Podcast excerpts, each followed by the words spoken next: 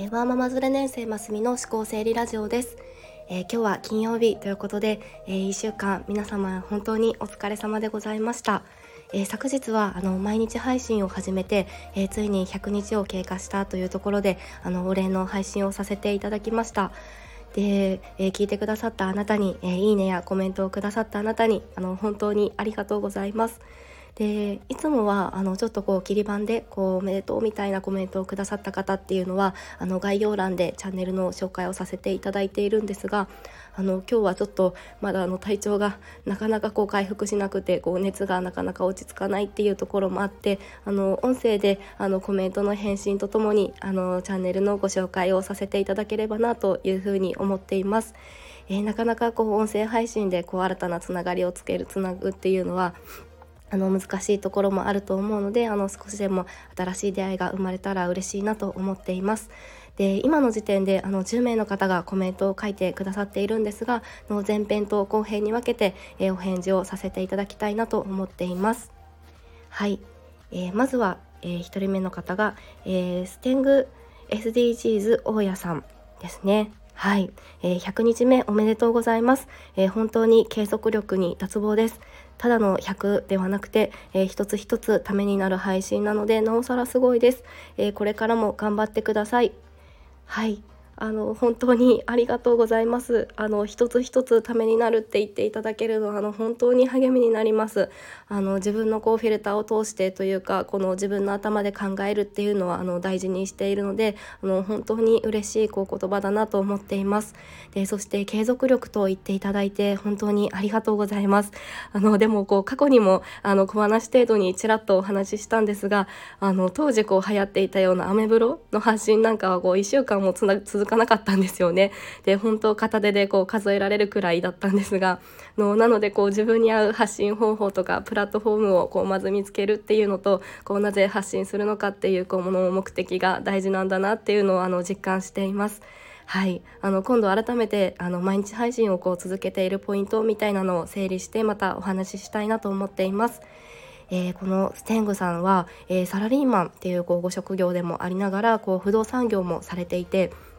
であの私のおじいちゃんって実は大工さんだったんですがあのステングさんのお父様もあの大工さんということであの勝手ながら親近感を感じていますであの投資の中でもこう不動産に興味のある方っていうのも多いと思いますのであのぜひこう興味がある方はのステングさんのチャンネルの方もあの聞きに行かれてみてください。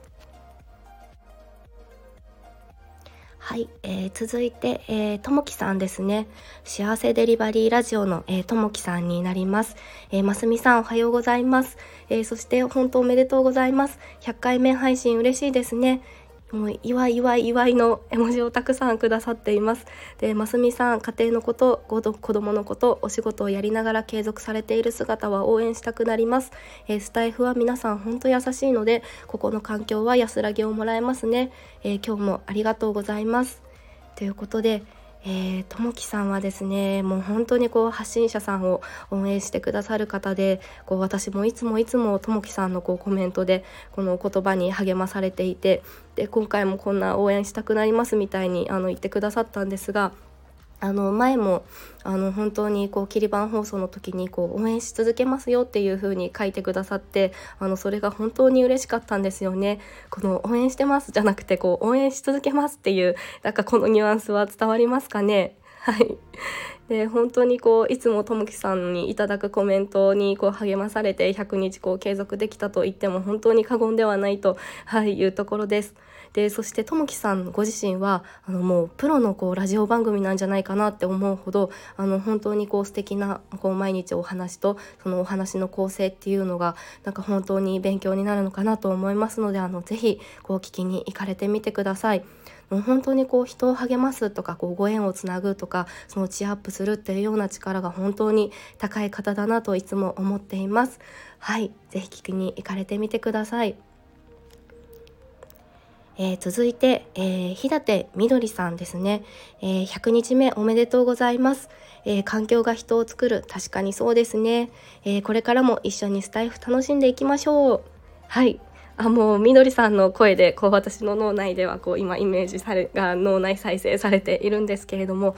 のみどりさんももう700回近く長く配信されている方なんですがもう私のこう配信のこう1桁の頃からもうかなり初期からあのコメントをくださってでこうコメントもらえるっていうのはこんなにこう発信の励みになるんだなとなんかもうみどりさんにはこう育ててもらったななんていうふうに思っています。であの先日もこう一人で辛かったねみたいにこう書いてくださってあの本当にうるっとしました。で私はあのみどりさんのこの明るくて澄んだ声が好きなんですがのみどりさんはあのいろんなご自身の経験だったりっていうのをあの本に書かれていたりしてでそれがこう Audible とかでも聞けたりとかっていう形であとはあのご自身のスタイフの方でもその書籍の紹介をされているのであのぜひ皆さんあの本も読んでみていただけたらこう嬉しいですしあのぜひ聞きに行かれてみてください。はい。えー、続いて、えー、大杉淳さん。はい、えー、淳さんは、えー、毎日配信100日おめでとうございます、えー、素晴らしいです、えー、環境大切ですね。ということで、えー、淳さんありがとうございます。えー、じゅんさんはあのご自身もあの3,000冊以上のあのビジネス書っていうのをこうブログでこう本紹介をされていたりしてあの本当にこう継続力っていうのをあの見習いたいなというかあの本当に尊敬している方になります。でこうんさんとはあの実はこうお互いに読んでいるこう本の共通点が多かったりとかあの尊敬しているこうお名前を挙げるその著名な方っていうのが共通していたりとかのあとはこうハワイ好きっていうところもなんですがあのもう趣味思考っていうのが本当に似ていてあの大先輩なんですけれどもあのすごくあの親和性を感じております。はい、あのまた直接ぜひお話ししたいななっていうふうにあのかなりあの想像してあのいつか楽しみにしています。で、じゅんさんはあの今は出版応援ラジオという形ででご自身も6冊のこうビジネス書のこの商業出版をされているということで本当にすごいですよね。でその商業出版を目指す方の応援をあのされているチャンネルということになります。の本当にぜひこう勉強になるかなと思いますので聞きに行かれてみてください。はい、えー、最後になりますが、えー、のりこさんですね。えー、のりこさんは、えー、初めてコメントさせていただきます、えー、100回おめでとうございます。100回毎日配信素晴らしいなって思います、えー、一人で成長したり進んでいくことは本当に難しくて、えー、環境が人を作る感じているところでした、えー、私もますみさんのように優しいスタイフの方々に感謝しながら続けていけるようにと思います。いつも素敵な配信ありがとうございます。